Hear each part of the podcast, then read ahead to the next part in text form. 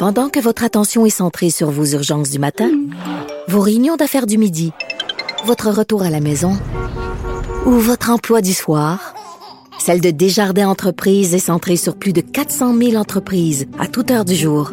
Grâce à notre connaissance des secteurs d'activité et à notre accompagnement spécialisé, nous aidons les entrepreneurs à relever chaque défi pour qu'ils puissent rester centrés sur ce qui compte, le développement de leur entreprise.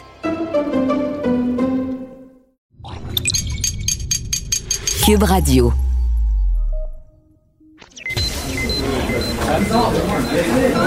Silence Veuillez vous lever. La cour présidée par l'honorable François-David Bernier est déclarée ouverte. Entrez dans les coulisses de la justice. Écoutez, vous serez pas jugé. Ils appellent à la barre les acteurs de l'actualité. Oui, votre honneur. Avec François-David Bernier. Avec François-David Bernier. Avocat à la barre. Cube Radio. Bonjour, bienvenue à l'émission. Euh, Nicole Gibault est avec nous aujourd'hui, juge à la retraite que tout le monde connaît. On parle de deux sujets d'actualité judiciaire. La peine d'Hugo Fredette, vous avez vu ça dans l'actualité. On veut lui donner 50 ans minimum. C'est de la prison à vie, mais on veut pas qu'il ait accès à la libération conditionnelle avant 50 ans. Et on parle également de, des prescriptions pour les poursuites euh, en matière d'agression civile. Du côté du civil, lorsqu'on veut un dédommagement monétaire, il y avait une prescription. On, veut qu'il n'y en ait plus. Nicole nous analyse tout ça tout à l'heure. Ensuite, euh, Jean-Paul Boilly, notre chroniqueur, nous parle des subventions aux loyers commerciaux on savait, il y a beaucoup de subventions qui, sont assez faciles d'avoir, mais il y en a une, celle-là, dont il veut nous parler. Il prétend qui est un peu mal foutu. Ensuite, euh, on parle des jeunes, il y a des cours en ligne. On se demande, est-ce que les jeunes ont du civisme en ligne? Et pour finir, on répond à vos questions du public que vous nous avez posées sur le Facebook ou sur la ligne 187 Cube Radio. Votre émission commence maintenant. Vous écoutez. Avocat à la barre. Beaucoup euh, d'actualités judiciaires cette semaine. Euh, bon, on pense au, dossier d'Hugo Fredette euh, qui, qui, a passé une semaine. C'est les représentations sur la peine. Beaucoup de gens, on se dit, ben, c'est prison à vie, c'est un meurtre. Commençons, on, passe beaucoup de temps à, déterminer sa peine, mais c'est le fameux cumulatif de, de l'admissibilité à, la libération conditionnelle, 25 ans ou 50 ans. On a débattu de ça cette semaine.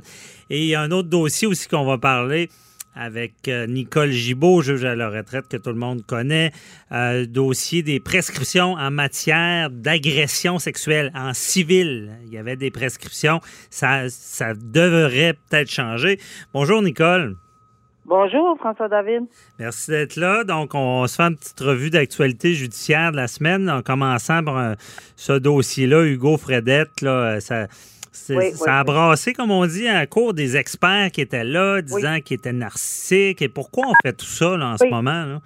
Oui, ben c'est ça. Euh, tu l'as bien dit, c'est les représentations sur la peine. Euh, ça se fait régulièrement des représentations sur la peine pour donner évidemment la chance à la couronne et à la défense de s'exprimer d'une façon ou d'une autre parce qu'on sait qu'on va prendre en considération plusieurs choses. Euh, les facteurs atténuants, s'il y en a, les facteurs aggravants, et ici, on sait qu'il y en a une quantité assez importante de facteurs aggravants. Mhm. Et euh, c'est de ça qu'on a discuté, tout, tout dans le but de, pour la couronne, de demander, et c'est fait maintenant, à compter de, de ce matin, c'est officiel, la couronne a demandé le cumul, l'application de l'article sur le cumul, cumul des peines ce qui avait été fait également, ou enfin demandé, lors de, enfin, référence à Alexandre Bissonnette. Oui. Mais, mais ici, la grande différence, euh, ben, de toute façon, dans le cas d'Alexandre Bissonnette, on n'ira pas tellement plus loin en disant que ça n'a ça, pas été appliqué non plus, euh, mais que c'est en appel et que parce qu'on n'est pas allé par bloc de 25 ans, on, est on a fait un calcul là, euh, avec on a coupé un 25 ans. non, 40 là, parce qu'on a fait des, euh, des calculs en vertu d'anciens principes ou des principes de droit. Mhm. C'est ça, parce que ce cumul-là, puis seulement, j'ai oublié de faire la petite introduction pour ceux qui connaissent pas le dossier d'Hugo Fredette. C'est l'homme qui été reconnu coupable de meurtre premier degré sur son ex-conjointe et qui, euh, qui a déployé, dans le fond, la plus grande alerte, alerte Amber au Québec et qui avait qui, a tué également un, monsieur euh, dans une halte routière, là, un aîné, là, qui. Euh, donc, deux meurtres. Là. Désolé, j'avais oublié de mettre la table. Lacasse, monsieur Lacasse. La, monsieur Lacasse, c'est ça. ouais. Alors, regarde, c'est clair qu'on on a deux meurtres euh, premier degré, très, très important de, de, de le mentionner, évidemment. Donc, mm. on sait, parce que tout le monde se souvient qu'un meurtre au premier degré, euh, c'est 25 ans minimum avant de pouvoir demander une libération conditionnelle. Mais dans le cas de cumul de peine, parce que on a deux meurtres commis dans l'espace d'une heure d'intervalle, ici, là, à peu près, mm-hmm. et on pourrait, et on a la loi qui a été euh, euh, instaurée en 2011, permet de demander le cumul, c'est-à-dire deux fois les peines de 25 ans, qu'on cumule les périodes d'inadmissibilité pour une période de 50 ans. Parce qu'on veut que ça soit plus sévère, on veut que ça soit plus sévère, que ça, ça donne un, plus grand exemple, dire euh, ben, frapper l'imaginaire. Puis ce que la couronne, et moi j'ai suivi ce procès-là, j'étais à Saint-Jérôme. Alors j'ai suivi ce procès-là avec grand intérêt et je sais que le procureur de la couronne euh, est très, très, très, très impliqué dans ce dossier-là, comme ils se doivent d'être, incluant les avocats de défense autant, là, mais il, euh, il, il martèle qu'il s'agit de deux, deux infractions commises dans l'espace d'une heure, mais complètement détachées que vraiment là, euh, le meurtre avec 17 coups de couteau sur Mme Véronique Barbe, sa conjointe, dans le cadre, selon le docteur Chamberlain, on s'en souviendra que mhm. euh, cette dame-là avait reçu 17 coups de couteau, ben c'était dans le cadre de harcèlement parce qu'il il voulait absolument pas qu'il qu'elle le quitte. Bon, alors il y avait tout ça, il l'avait harcelé par texto. Mais dans le dans, dans le cas de M. Lacasse, Yvon Lacasse, il s'était sauvé avec un enfant, la plus longue alerte Amber euh, qu'il n'y avait pas eu au Canada. Euh, il s'était euh, dirigé dans une halte routière, routière et malheureusement, il a il a battu à mort. Et c'est la description, on n'ira pas plus loin là, parce que mhm. c'est vraiment terrible. J'y étais, c'était vraiment terrible. Battu à mort, M. Yvon Lacasse. Euh, deux, deux, tout ça pour lui prendre son véhicule, mettre le, le, le, le corps de M. Lacasse et ensuite le jeter dans, dans, dans, dans plus loin, dans les boisés, puis les animaux l'ont dévoré, etc. Mais j'ajoute un élément qui a été plaidé hautement par la couronne et à mon humble avis, avec raison. Le tout s'est fait devant un enfant. Euh, il y avait il y avait un enfant de présent en tout temps, selon la couronne, en tout temps. Mhm. Donc, euh, euh, il était d'une c'est tellement tragique la description de la et atroce. il y a une dame qui était venue déposer une lettre et décrivait ça, je, je, pas, pas cette semaine là, mais décrivait ce que l'enfant en ce moment, ben après, mhm. il, est tellement traumatisé, c'est incroyable. Ben, tout ça pour dire que on insiste pour dire, le docteur Chamberlain, que c'est un, individu extrêmement narcissique et ce qui est important au niveau des facteurs, et je le sais pour l'avoir appliqué souvent dans des sentences, c'est les facteurs aggravants tels je ne reconnais pas totalement ma responsabilité. Il y a, il y a une partie, ben, c'est la victime. L'autre partie, c'est parce qu'il voulait protéger son, son enfant, un enfant mhm. euh, qui, qui, était autour, puis que euh, bon, euh, il voulait absolument faire intervenir celui-ci là, pour pas qu'il, bon. alors il y a beaucoup de choses qui se sont faites et dites dans ce procès-là, mais malheureusement, le tout a fait en sorte que rien de ça a été retenu par le jury et heureusement euh, pour euh, la couronne, c'est évidemment pour la couronne, pas pour la mhm. défense, mais ils sont arrivés à un meurtre au premier degré. Alors la défense, dans les deux cas différents, pour la couronne, complètement des euh, interventions totalement différentes. Évidemment liées parce que si le premier n'était pas arrivé, le deuxième ne sera pas arrivé là. Mais on comprend que c'est c'est vraiment deux deux événements différents. Tout ça devant euh, aux yeux et au su d'un enfant qui se trouvait ah euh, sur les yeux. Alors, euh, c'est terrible, mais ça qu'on demande. Le, mais en ce moment, ce qu'on veut, c'est le qualifier, là, en voulant dire, est-ce qu'on jette la clé puis il reste emprisonné quasiment toute sa vie, est-ce qu'il sortira ben, à 94 ans, ou on lui permet de se réhabiliter, là? Oui, je vais t'avouer qu'après avoir écouté le docteur Chamberlain qui dit, écoutez, c'est, puis c'est sûr que c'est important pour le tribunal, pas juste parce que le docteur Chamberlain ou quelqu'un d'autre le dit, mais c'est nettement important euh, que de, de comprendre si l'accusé est trouvé coupable, même s'il est en appel dans son dans un dossier, c'est peut-être là où il y a un frein. Parce qu'il en appelle de son verdict. Alors, est-ce qu'il va aller dire dans la boîte aux témoins, je reconnais ma responsabilité criminelle?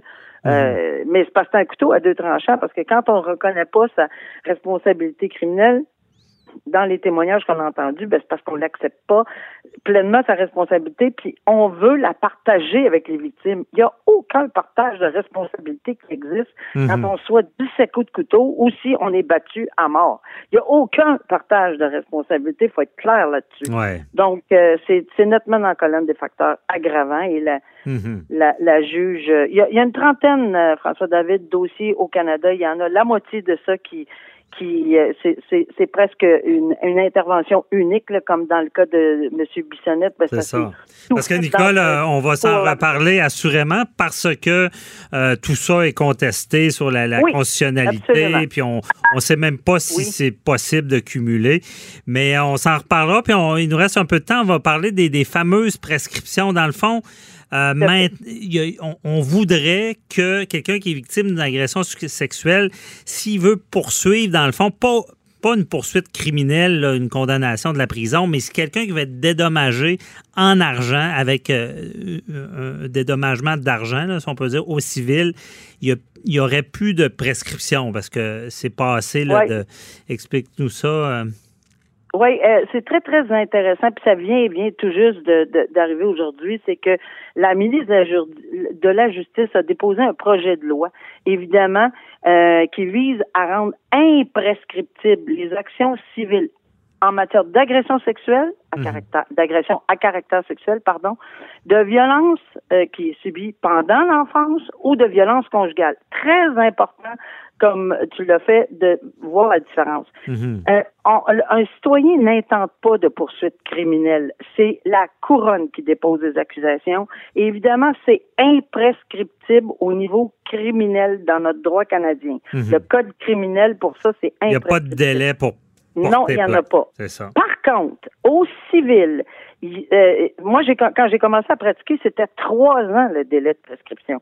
Hmm. Ensuite, ça a été monté à 30 ans le délai de prescription. Et évidemment, il y en a qui ont passé tout juste à 31 ans. Ah, on peut pas prescrire. on l'a vu, hein, c'est ça, on a vu ça. Il y a des gens qui, prennent toute une vie, des fois, à dénoncer. On l'a vu beaucoup avec les congrégations euh, religieuses. Absolument. Ouais. Absolument. Puis il y en a qui se sont fait barrer la route par, les par cette fameuse prescription de 30 ans. Mhm. Et je pense que c'est euh, c'est avec grand courage et j'applaudis ce geste de la ministre de la Justice qui fait en sorte qu'il n'y aura pas de prescription parce que tous les événements sont pas pareils, puis les raisons et les motifs pourquoi on n'a pas dénoncé et mhm. pourquoi on se réveille 31 ans après au lieu de, de, de 29 ans et trois quarts. Euh, il y avait, il y a, vraiment, chacun étant un cas d'espèce, mais pourquoi avoir une prescription? Si évidemment on est capable de prouver la faute, le dommage, le lien de causalité en civil, pourquoi avoir une prescription? Alors, c'est un beau projet de loi, puis je pense que, d'après mes lectures, la, euh, les partis d'opposition ne semblent pas du tout vouloir contester. Au contraire, Mme Véronique Yvon l'a soulevé, qu'elle était nettement en faveur, et je pense qu'on va tenter de le passer avant la clôture du Parlement, c'est-à-dire avant le 12 juin. Ça s'en vient vite. Ben, c'est bienvenu, c'est sûr, parce que imaginez euh, avoir des droits, vouloir euh, avoir justice, et là, une question technique. Ah, comme tu l'as bien dit, euh, ça fait 31 ans, ça marche plus. C'était assez dramatique comme, comme dénouement, là, donc c'est bienvenu comme, comme demande. On, espère, ben, on imagine que ça passera, puis c'est dans la logique des choses. Merci beaucoup, Nicole Gibault. Ça m'a fait plaisir. Fait on se reparle pour d'autres dossiers. Bye bye. Au revoir. Pendant que votre attention est centrée sur cette voix qui vous parle ici, ou encore là, tout près ici, très loin là-bas, ou même très, très loin, Celle de Desjardins Entreprises est centrée sur plus de 400 000 entreprises partout autour de vous. Depuis plus de 120 ans, nos équipes dédiées accompagnent les entrepreneurs d'ici à chaque étape pour qu'ils puissent rester centrés sur ce qui compte la croissance de leur entreprise.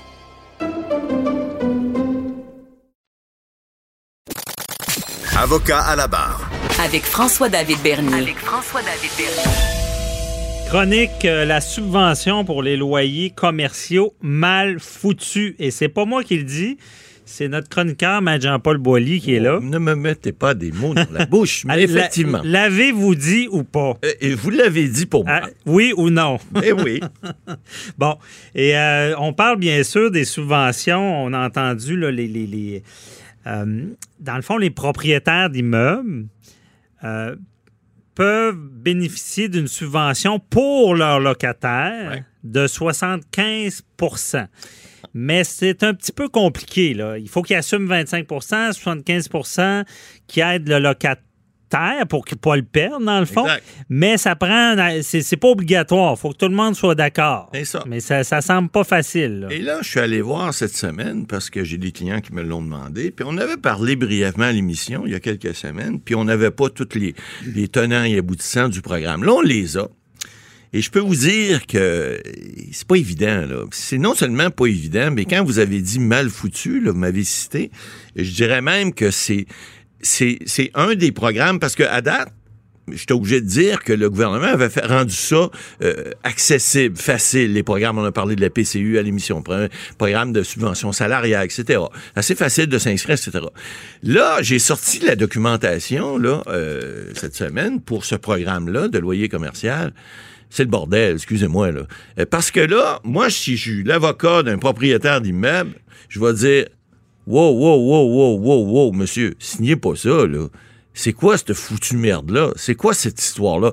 Là, il y a des fonctionnaires, puis je veux, peux pas faire de reproches parce qu'on leur, on leur a probablement dit, écoutez, on veut éviter des fraudes, on veut éviter qu'il y a des gens qui en abusent.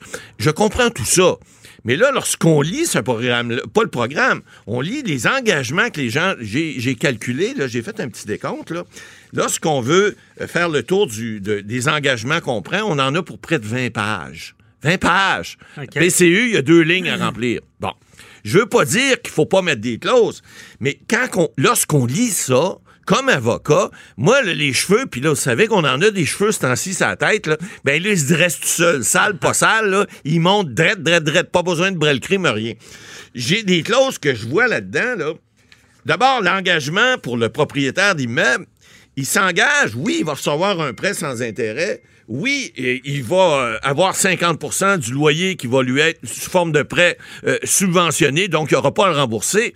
Il faut que le locataire lui paye l'autre 25% mais il faut qu'il soit d'accord. Puis là, moi, j'en ai vu, j'ai des clients qui sont locataires qui me disent, moi, mon propriétaire, il veut pas perdre 25% sur le loyer. Il est prêt à me donner un break, excusez l'expression, à me donner un, passe-droit pour pas que je paye les loyers pendant quelques mois, mais il veut récupérer. Pourquoi il récupérerait l'autre 25% Il est pas obligé.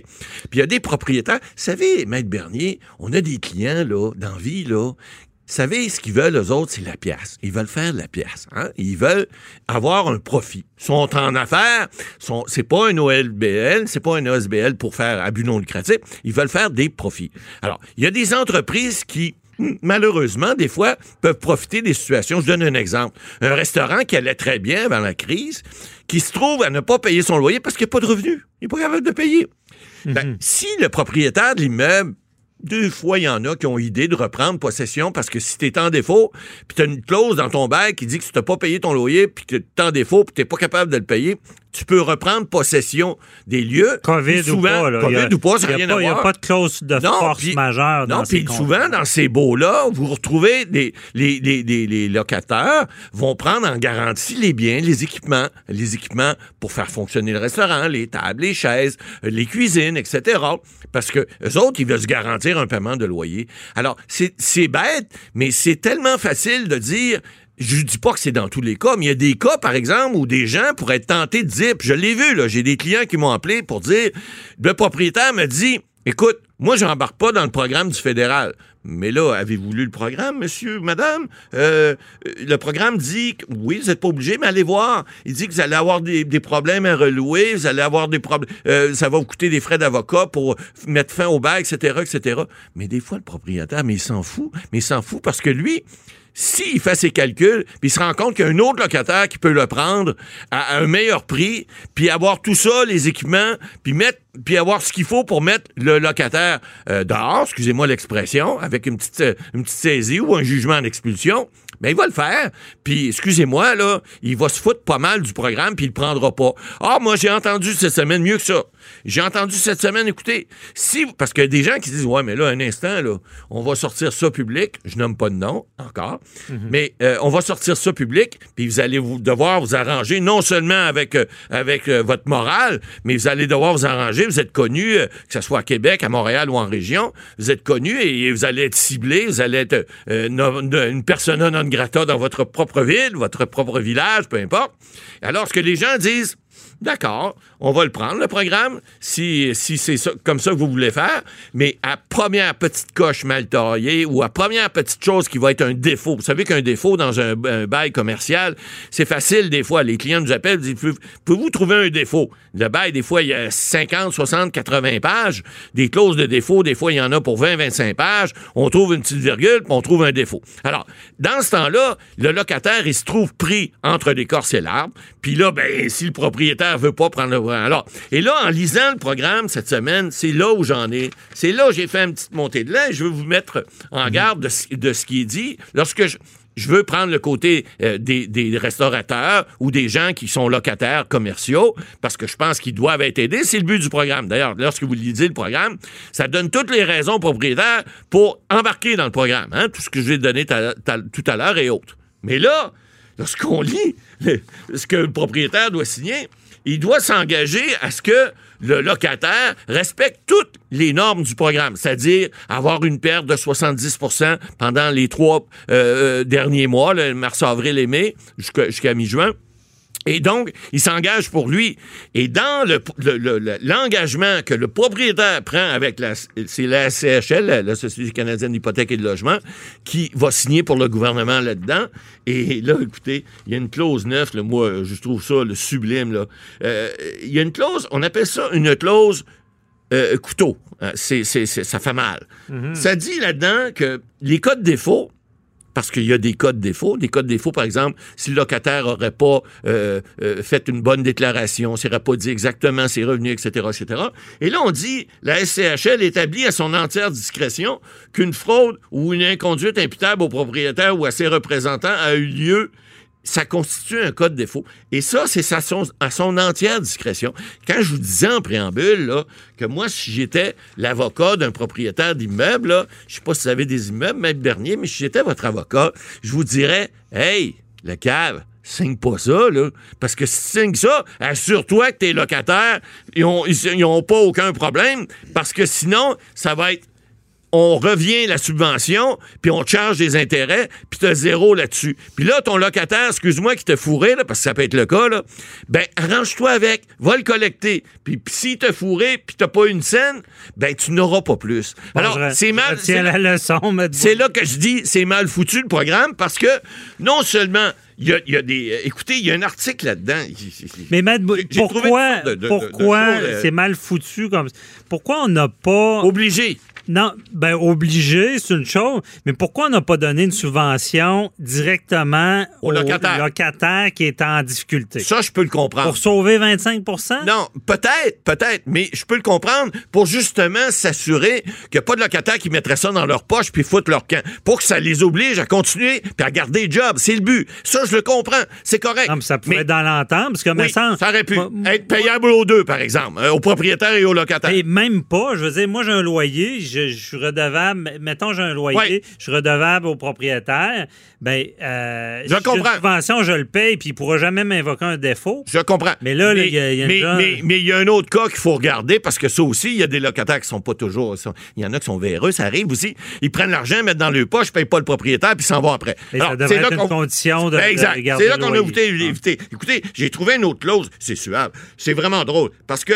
On dit que dans la- l'échantillon que le, pas l'échantillon, mais l'engagement que le locataire euh, doit prendre, il y a ce qu'on appelle une déclaration d'intégrité. hein? Vous êtes intègre, vous êtes un bon locataire, là, vous allez déclarer ce qui suit. Et puis là-dedans, on dit que euh, le- propriétaire euh, ne, ne contrevient pas et a obtenu tous les consentements qui peuvent être requis de la part de ses prêteurs. Mais le propriétaire d'immeuble, là, lorsqu'il va faire un prêt à la banque, ben, on appelle ça une garantie. Des fois, on donne les loyers en garantie. La banque dit, si jamais tu me payes pas, mon vilain propriétaire, je vais saisir tes loyers, puis je vais aller chercher tes loyers en garantie. Ah, là, dans le programme, on dit qu'on doit aviser la banque. Alors, s'il y a un défaut, écoutez, c'est une question le rhétorique, mais s'il y a un défaut que le propriétaire pas avisé sa banque, ça devient un défaut du programme et le programme n'est plus le, le locataire n'est plus éligible. Alors, c'est quand on dit que c'est mal ficelé, oui, c'est c'était pavé de, vous savez, euh, euh, on dit euh, le- l'enfer est pa- pavé de bonnes Bonne intentions, intention, mais ouais. il reste que c'est un programme qui est plein de bonnes intentions. Mais la façon dont on l'a appliqué, puis cette semaine, la Fé- Fédération canadienne des entreprises indépendantes, le président est sorti d'ailleurs pour dire, il a peut-être pas décortiqué comme on le fait aujourd'hui, mais il a dit que la manière que le programme est sorti, l'application de ce programme-là est mal foutue également parce que c'est là, avec toutes ces embûches-là, puis le fait que, comme on vous dit, c'est pas obligatoire. Alors, je pense qu'on va devoir revoir ça, le rendre obligatoire. Sinon, il y a un paquet de gens, je dis pas que tout le monde, il y a des gens que je sais que le programme, ils vont l'appliquer, sont de bonne foi. C'est pas tout le monde des CR, puis euh, je dirais pas le reste du mot, là, mais il y a- y, y plein de gens qui sont de bonne foi qui vont le faire. Mais il y a plein de gens qui, malheureusement, ne pourront pas bénéficier parce qu'il y a des ben, il y a des équipes. Moi, j'appelle ça les quins d'un bord, les requins de l'autre. Alors, c'est ça. Il y a des gens qui sont pas capables de, de, de, de, si c'est pas obligatoire, et puis ça va faire en sorte qu'il y a encore plus d'entreprises qui vont être mal pris à cause de, ben, pas à cause du programme, mais à cause de l'absence de programme obligatoire. Bon, merci, Matt Bolly. Je suis pas surpris. Ben, honnêtement, moi, je pense, parce que des fois, il y a une différence en- entre annoncer de la belle argent, parce qu'au départ, il y avait beaucoup d'annonces, puis je me disais, dans l'application, ça va-tu être faisable de l'avoir? Et voilà. J'ai été surpris des autres programmes, de la facilité. Très bien. Mais Je savais qu'il y en a un qui allait accrocher, et Ben, on l'a identifié. On, on l'a à- Euh, avocat à la barre, à vous l'avez revoir. dans le nez. Ouais, à revoir, parce que c'est important aussi, euh, évidemment, euh, de ne pas perdre son loyer. Pas, puis je comprends toute la but. Il y a des jobs en arrière de ça. Faut pas Oh, oublier ça, là. Merci, Matt Boily. Pendant que votre attention est centrée sur cette voix qui vous parle ici, ou encore là, tout près ici, très loin là-bas, Ou même très, très loin. Celle de Desjardins Entreprises est centrée sur plus de 400 000 entreprises partout autour de vous. Depuis plus de 120 ans, nos équipes dédiées accompagnent les entrepreneurs d'ici à chaque étape pour qu'ils puissent rester centrés sur ce qui compte, la croissance de leur entreprise. Avocat à la barre. Avec François-David Bernier. Des avocats qui jugent l'actualité tous les matins. Vous savez, avec nos enfants, on veut les éduquer. hein. On, on- on passe ça jeune, bon, les manières à la table, euh, bon, man- manger la bouche fermée, euh, pas, pas roter en public. euh, euh, on les éduque dans, dans le civisme. Tu sais, je veux dire, il y a des comportements en société à avoir. Maintenant, par contre, on se rend compte, nouvelle réalité, nouveau. nouveau. C'est-tu vraiment nouveau? Mais c'est là, tout ce qui est web, tout ce qui est médias sociaux. Euh, on est rendu, je pense qu'il faut éduquer nos enfants au civisme en ligne. Parce que euh, j'ai des informations que c'est pas acquis, ça. Euh, on en parle avec Cathy Tétrault, euh, directrice du Centre CyberAide. Bonjour, Cathy. Bonjour. Donc, est-ce que nos jeunes ont du civisme en ligne? Je ris parce que c'est gros comme question. En ce moment, pendant le temps de confinement, j'ai l'impression qu'il y en a moins un peu. Parce que, a- tu sais, je ne l'ai pas dit d'entrée de jeu, mais on parle de ça parce qu'il y a euh, des cours qui se donnent en ligne là, et que tout le monde peut intervenir. là. Euh, Exactement. c'est là-dessus que ça- je pense que ça a dérapé dans certains cas. Là. Oui, parce qu'on a reçu des appels euh, au centre Cyberade de, de, de, de parents, mais aussi d'enseignants et d'éducatrices spécialisées qui disaient il y a- quelque chose qui se passe en ligne lors des cours en ligne qui se passait pas en classe. C'est normal, en classe, c'est bien établi. Hein? Il y a un code de, de vie de l'école. Si on on lève pas la main puis on coupe la, tu sais, donc ils sont Mhm. habitués en présentiel. Puis là, ils sont tombés en mode virtuel. On dirait qu'ils ont perdu un peu, pas tous, Mais quelques élèves là ou étudiants, même collégiales euh, universitaires, ont perdu leur repère, le civisme ou la- les règles d'éthique. Donc, c'est ça. Moi, c'est ça que j'ai- perçu dans les demandes d'aide. Et puis là, je, ben, je trouve ça important de, de sensibiliser les parents à euh, comment on fait aussi pour les pour les encadrer là Est-ce qu'on les laisse toutes seules aller dans leur cours en ligne comme ça ou il y a de la préparation à faire? Ben, perdu leur repère, est-ce qu'il y en a? Je veux dire, on, édu- on les éduque pour tout, pour tous les, dans tous les domaines, on se cachera pas. Euh, peut-être c'est négligé, ça, ce- cette partie-là. Euh, Cathy, tu as peut-être mis le doigt sur. Est-ce qu'on aura. Moi, je me rappelle quand j'étais jeune, j'avais des cours, on apprenait à coudre. Je sais Oui, plus comment- aussi. je sais plus quand- on apprenait à, à faire de la nourriture, on, a- on nous apprenait des choses comme ça. Est-ce qu'il y a lieu, parce que maintenant le virtuel est omniprésent, et là on leur tape ses doigts disant vous savez pas vivre, vous n'avez pas de civisme en, en ligne, mais est-ce qu'on le- on leur a déjà expliqué ça? Est-ce qu'on leur a dit que derrière un clavier, c'est comme si on s'exprimait devant les gens? Je ne sais pas s'ils sont éduqués à ça. Ben, ils ont eu de la préparation, euh, tu sais, en lien avec le plan de lutte à l'intimidation depuis 2012, Mhm. ils ont, tu sais, qui est obligatoire dans les écoles. Il y a de la sensibilisation, de la prévention, tout ça. Il y a des conférences pour les parents. Mais c'était euh, lors d'échanges en ligne ou lors, lorsque tout le monde est dans le cours d'école. Dans le temps de confinement, c'est la première fois que ça arrive. Là. C'est qu'on veut pas leur taper sur les doigts.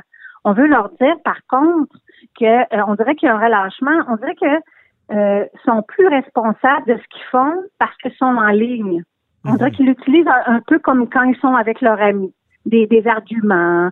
Euh, ils peuvent éteindre euh, l'écran, argumentent l'enseignant, euh, parlent en même temps que l'enseignant. L'habillement, il y en a qui restent couchés devant leur écran pendant le cours. Tu sais, donc, il y a, il y a tout, il y a, on parle tous des ados, mais chaque, euh, que ce soit école primaire, secondaire, collégiale, universitaire, chaque enseignant ou chaque élève, étudiant ont eu des difficultés, pas tous, mais à c'est comment on s'ajuste?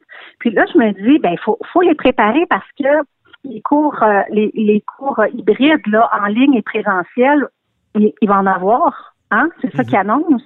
Alors, comment on fait pour dire, ben là, c'est parce qu'il faut que je m'assure que mon enfant soit euh, euh, empreint de civisme? Je donne un exemple.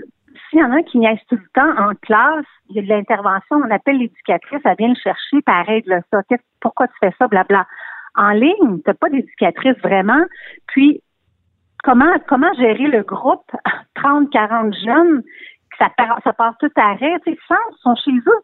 Mhm. Ils sont en ligne, mais ils sont chez eux, alors ils se sentent comme moins gênés ou euh, un peu plus libres finalement. Puis là, on se dit, j'ai une école primaire d'ailleurs euh, qui euh, m'a envoyé euh, un document qu'elle a fait là, sur l'école Marie-Renoir à Québec. Là, c'est enseignement explicite de l'année étiquette en visioconférence pour les élèves à l'école primaire. Mhm. Donc, euh, tu sais, alors, il y a tout à apprendre de dire, bon, OK, comment on développe le civisme en ligne, comment on l'a développé dans le monde réel, ben, on fait les transferts. On fait vraiment les transferts. Ouais. Mais c'est intéressant parce que puis, c'est embryonnaire malgré tout. Je pense ce que de, ce qu'on parle aujourd'hui, c'est c'est l'avenir. là. Je veux dire, là, il y a la pandémie, mais on a adapté en peu de temps, on a vraiment adapté euh, tout sur le virtuel. Je dis pas qu'on sortira plus, mais je pense qu'il y a beaucoup de choses qui vont rester. Puis je pense qu'on va, ce qu'on établit en virtuel, on va peut-être continuer à avoir une certaine pratique. En tout cas, moi, dans, dans le domaine judiciaire, euh, c'est sûr que ça va rester. Là. Euh, mais euh, il y a peut-être lieu de développer ça parce que c'est une nouvelle ère. C'est, c'est- il faut les, Oui. les former à ça. Parce que, que- comme je disais aussi, puis je voudrais t'entendre là-dessus, euh, il y a le manque de civisme, il y a des jeunes qui, qui- bon, qui, qui, qui comprennent mal euh, jusqu'où ils peuvent aller. Euh, on, on peut les former, les éduquer. Ça, je pense que ça va bien aller. Puis de mettre des programmes, c'est bon. Oui. Mais jusqu'où ça va, ce- ce- cette délinquance virtuelle-là? Euh, As-tu vu des cas où Bien, ça, ça a franchi la ligne? Oui, je- je- oui, c'est ça l'affaire. C'est que comme dans le monde réel, il y en a qui dépassent la ligne. Tu sais, il y a un faible pourcentage d'élèves ou d'étudiants qui vont malheureusement euh, avoir des problèmes de comportement ou dans la vie puis qui vont dépasser. Mhm. Ça s'est fait. J'ai eu euh, vraiment de sources sûres là, à l'université et dans, dans certains collèges euh, que des gens ont demandé de l'aide parce qu'ils ont eu du harcèlement sexuel entre étudiants. Aïe, aïe. Donc, il y a tellement de, de, de il, y a, tellement de gens qui sont concernés en même temps pour un cours en ligne. Et euh, quand c'est devenu du harcèlement sexuel, mais moi, je pense même pas, en tout cas, j'espère que la personne qui en fait est, est- probablement pas consciente que c'est du harcèlement. Tu sais, mais, tu sais, des blagues grivoises là, des blagues à connotation sexuelle, euh, c'est malaisant. Mais là, si ça devient du harcèlement, Ben oui. euh, je- là, c'est là que je ne sais pas où- où les droits de la personne dans un contexte d'un confinement, dans un contexte de cours en Ben, le- ligne. Le, harcèlement, euh, d'ailleurs, euh, le harcèlement informatique est, ben, en ligne est beaucoup plus facile à prouver que celui qui arrive dans la vie de tous les jours. là. Il, y a, il y a des traces. C'est sûr que la personne qui fait fait. ça, est-ce qu'elle est consciente, je ne sais pas, mais elle n'est pas consciente que s'il y a des poursuites, ça serait plus facile de faire la preuve parce écrits restent, paroles s'envolent. Donc, c'est c'est certain qu'il y a tout un monde là-dessus. Au moins, on est capable de retracer ce qui a été dit, ce qui a été fait. Mais encore là, c'est peut-être un- c'est comme les, les- dans, dans- je dis dans le temps parce que je pense que ça a changé beaucoup les mononcles cochons euh, au travail. C'est vrai. Vous me surprenez toujours, Maître Bernier. Mais, non, non, mais il y y, en a qui faisaient ça. C'était Il y en a encore. un autre air. Ben, il y en a encore, mais si il y en a encore. ceux qui comprennent pas le message après MeToo et, et etc., ils ont des- ils- on a l'impression qu'ils habitent dans une caverne. Là, je veux dire, c'est c'est Ben- comme euh, ils n'ont pas compris. Là, ça se fait plus. Ça se fait plus. Ils vont avoir des conséquences. Ça se fait. Mais, mais tu sais, quand, quand, quand euh, tu dis que euh, ça reste les écrits, mais c'est parce qu'ils font en direct en ligne, puis c'est pas tous les, les enseignants qui enregistrent les cours au, fur et à mesure. Donc, euh, il y a des gens qui ont entendu, oui, mais est-ce qu'il y a des preuves? Pas tout le temps. C'est Ben, comme s'il. Il y a des témoins. Il y a des témoins. Il y a des témoins. Il y a, euh, je pense qu'il faut informer ça. J'ai souvent informé des clients, des clientes à, à cette réalité informatique-là, qu'on appelle euh, print screen ou en bon québécois, la capture d'écran. Euh, ça peut, ça peut nous aider. Si on sent que quelqu'un s'en va dans cette direction-là, puis que ça augmente, c'est toujours l'escalade dans n'importe quoi. Euh, Oui, c'est vrai. C'est vrai qu'on peut enregistrer qu'on peut prendre une capture d'écran. Bon, et là, euh, c'est ça. Mais quand c'est dit avec des paroles lors des cours en ouais, ligne, ouais. en direct, OK, je comprends. Ouais, je comprenais mal. Moi, je vois des écrits. Oui, ben c'est ça. Euh, c'est- C'était, c'est ouais. là où. euh, Mais ça, c'est comme dans la réalité, il y a des témoins aussi. C'est sûr. Oui, c'est ça.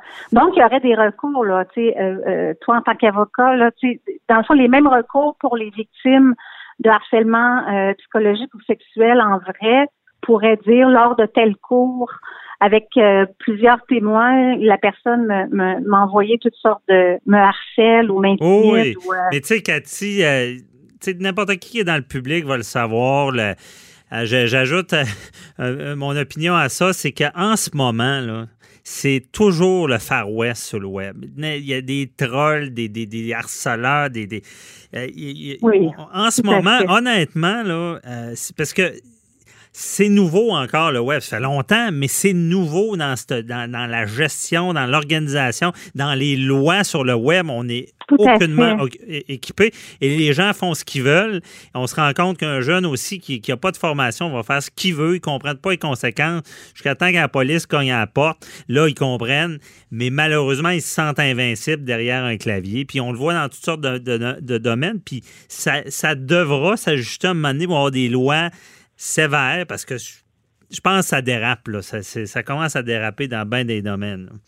Oui, exactement. Puis, tu sais, j'ai j'ai euh, j'ai envie de dire aux, aux parents qui nous écoutent, euh, j'ai un débat, un débat dans, à, à la maison, on trouve un sujet, on va chercher de la vraie information, on s'assoit autour de la table, puis on apprend à écouter, à juger, à, à débattre. C'est ça le civisme, hein? Mhm. Alors avec si cet exemple-là, par exemple, les parents décident de le faire, mais c'est là qu'on va apprendre à nos enfants, regarde, ce qu'on fait en ce moment, c'est la même chose sur le web.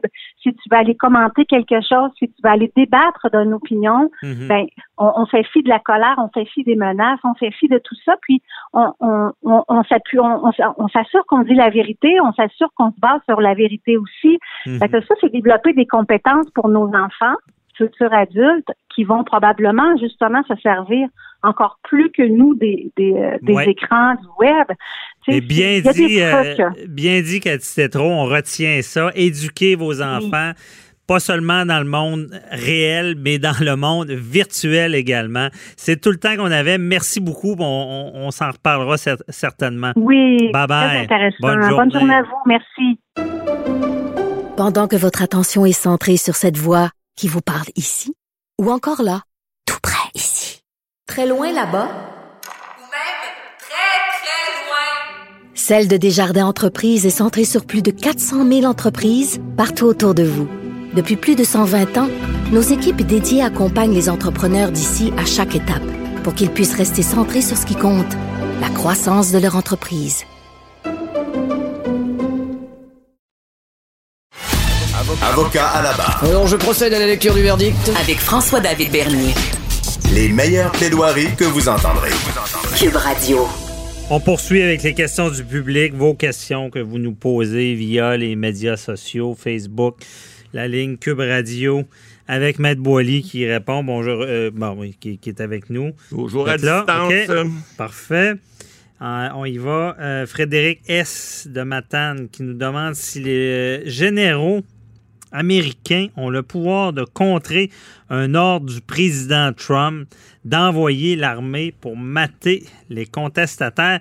Évidemment, on, par- on parle du dossier euh, George Floyd, de toutes les manifestations qu'il y a Ben ouais. eu euh, aux États-Unis. Le, le président Trump qui a dit euh, on- je vais envoyer l'armée sans même la demande des gouverneurs, ce Ouais. qui, est- qui ressemble à une dictature. Ouais, un peu. Donc, euh, est-ce que c'est correct, ça? Ben, il faut, faut comprendre les délégations d'autorité. hein. Vous savez que le président américain, contrairement à nous autres ou à notre premier ministre, c'est le chef des armées aux États-Unis. Lorsque tu deviens président américain, l'exemple le plus euh, frappant, c'est lorsqu'il embarque ou débarque d'un avion, qu'il soit militaire, civil, ou sauf qu'un militaire, il salue, il fait le salut militaire, c'est lui le général en chef.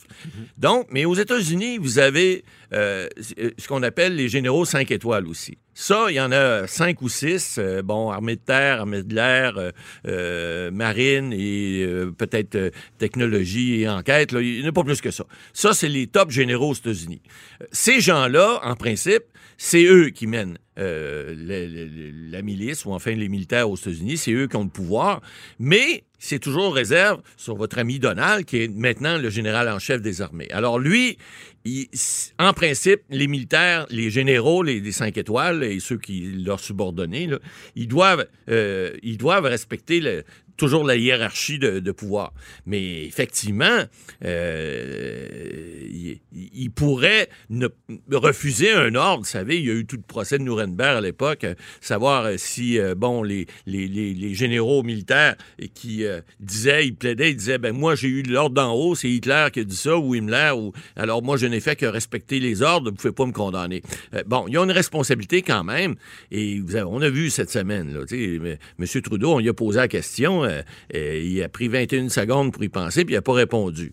Euh, vous dirais... C'est quoi la question? Ben, la question, c'est que le, journaliste euh, anglophone lui a demandé euh, qu'est-ce qu'il pensait de la réaction de M. Trump, c'est justement d'envoyer l'armée euh, pour venir mater les manifestations. Alors, bon, que le droit de manifester est un droit euh, qui est constitutionnel au Canada, aux États-Unis aussi. Bon, Il parlait des manifestations violentes. oui, exact. Mais il reste que Trudeau a pris 21 secondes pour ne pas répondre. Puis qui ne dit mot ne consent pas nécessairement. Là. Moi, je vais vous donner un exemple que que- qu'un de mes, mes professeurs, euh, qui, qui est un ancien maire de Montréal, Jean Drapeau, pour ne pas le nommer, m'avait dit un moment donné lors d'un cours, parce qu'il était professeur invité à l'université à l'époque, puis il nous avait dit, euh, dans son langage qu'on connaissait, il nous avait dit, les jeunes, euh, les mots que vous n'avez pas dit, vous les contrôlez encore. Alors, Trudeau a fait ça cette semaine. Euh, puis Jean Drapeau était maire de Montréal pendant 25 ans. C'était pas bien bon pour nous, mais il parlait pas beaucoup aux médias. On a changé beaucoup depuis, mais dans ce temps-là, il n'y avait pas ce qu'il fallait. Mais il reste que ce que Trudeau a fait cette semaine, ben, en quelque part, Trump peut pas lui, reprocher d'avoir dit quelque chose contre lui. Il a rien dit. Vous savez, des fois, on, en droit, on est des avocats. On parlait de précision des faits à la cour. Euh, vous savez, des fois, les juges, euh, il y a des mimiques ou il y a des, y y a des silences, des fois, qui veulent en dire long. Lorsqu'on interroge ou on contre-interroge un témoin, puis que quelqu'un ne répond pas ou fait des signes de tête, ou euh, bon, ça rentre pas dans les notes sténographiques, mais c'est une des raisons pour, la- laquelle les tribunaux d'appel ne revisent pas les faits, parce que le juge de première instance, le juge qui voit les témoins, qui les voit euh, s'exprimer euh, des fois de façon non verbale, des silences, des fois, ça peut en dire long aussi. Alors, c'est un peu comme ça, et on en revient à notre question, là, parce que M. Trump, lui, cette semaine, a dit, ben écoutez, ça fait pas, on va envoyer l'armée, puis à l'encontre, de, comme vous dites, de, de qui dit non, il n'y en a pas question, euh, ben écoutez, il y a des réponses des fois qui sont données. Il y a des généraux américains certainement qui sont pas d'accord avec ça. Il y en a d'autres qui sont peut-être parce que des fois pour euh, être dans l'armée, des fois bon, il y, a, des gens qui montent les grades. Euh, généralement, c'est c'est pas bête aussi d'être du côté du pouvoir parce que ça aide à monter en grade. On se le cachera pas. Mais il reste que il y a des décisions qui peuvent être prises par le président américain pour lesquelles on a vu des démissions. Euh, M. Trump, je pense, depuis son administration est là, il y a le record du monde des, démissions. Les gens sont pas toujours d'accord avec lui. Alors, est-ce que les généraux pourraient venir contrevenir à un ordre euh, de façon légale? Alors, comme c'est la hiérarchie qui prévoit que le général en chef aux États-Unis, c'est le président, en principe, légalement, non, mais comme question de fait, ben, le silence de Trudeau pourrait être le silence de généraux qui dit, ben là, tu vas envoyer l'armée. Mais le général, il répond pas. légalement, ce que je comprends, il peut, mais ça aurait fait tout qu'un. Un- C'est-à-dire que légalement, le général ne peut pas contrevenir à la décision du, euh, du, haut, du haut dirigeant. C'est ça, mais Et- Trump aurait pu envoyer l'armée, légalement parlant, Oui. c'était légal. Oui. Mais ça aurait fait. Mais si le général en chef, le 5 étoiles, décide de ne pas l'envoyer parce qu'il répond pas à ses demandes, ben c'est un peu comme, comme, comme on disait tout à l'heure. Qui ne dit mot ne consent pas nécessairement. Ouais. Donc, Mais ça là, pourrait euh, faire en sorte qu'il hey. pourrait contrevenir. Mais, excusez, sa job, d'après moi, le lendemain, il un l'aura là, un, Ben, un ordre du, du- du- du président Président qu'un général important ne respecte pas. Exactement. Alors, euh, ça serait assez difficile, mais ça pourrait arriver en, en- en- en fait. Mais en droit, c'est certain que ce général-là, il risque de voir ses étoiles s'envoler en poussière. Ah non, Un sûr. petit coup sur le- l'épaule, plus d'étoiles. Ah, merci. euh, donc, ensuite, il y a Marie-France, elle, de Chambly, qui nous a texté sur la ligne, ligne 187 Cube Radio pour savoir s'il y avait des conditions précises qu'elle devra respecter lors de son voyage de pêche prévu pour le début juillet dans la Mauricie. Ouais, ça, oui, euh, ça a été annoncé, ça aussi. Là. Il y a des. euh, bon, il y a des là, qui ont été réservés, puis on dit que. On essaie dans les pourvoiries, là, puis dans tous ces endroits-là, euh, d'avoir des règles. D'abord, les règles de distanciation sociale sont toujours là. Les mêmes règles s'appliquent qu'on a vues. Là. Bon, euh, pas plus que trois familles, pas plus que dix personnes. Et les, les chalets doivent être euh, faits en conséquence. Si vous êtes une même famille ensemble, bon, vous avez, je sais pas, le mari, la femme, les, les enfants, il n'y a pas de problème. Faites dans le même chalet, c'est la même chose que chez vous. Bon, on a dit qu'on devait désinfecter tout ça à chaque, les- à chaque fois. Les, les, ZEC les propriétaires de ZEC doivent euh, prendre des mesures de désinfectation, les chaloupes, euh, euh, les cannes à pêche, etc. Écoutez, il y, a- il y a des choses à faire, c'est certain. Là où ça devient plus compliqué, c'est que si vous avez un voyage de pêche, comme on faisait euh, euh, les boys dans le temps, on rentrait plus de caisses de bière que d'autres choses dans l'avion. Mais il reste que euh, vous pouvez à ce moment-là voyager, mais là, le problème, c'est de savoir si vous n'êtes pas de la même famille, ben dans l'avion, vous devez garder à distance sociale. Si vous faites un voyage de pêche en auto, c'est la même chose. Alors, on sait qu'on peut embarquer un en avant, l'autre en arrière. Si vous êtes de la même famille, c'est correct. Sinon, ben ça prendra peut-être deux véhicules au lieu d'un seul si vous êtes quatre. Hein, quatre de, pas de la même famille. Les gens, par exemple, qui vont, comme elle, elle parle d'aller euh, en Mauricie, bon, probablement en voiture. Donc, c'est un peu ça. Va falloir respecter ces règles-là jusqu'à ce qu'il y ait des nouvelles règles démises, mais pour l'instant, ce qui est permis, c'est ça.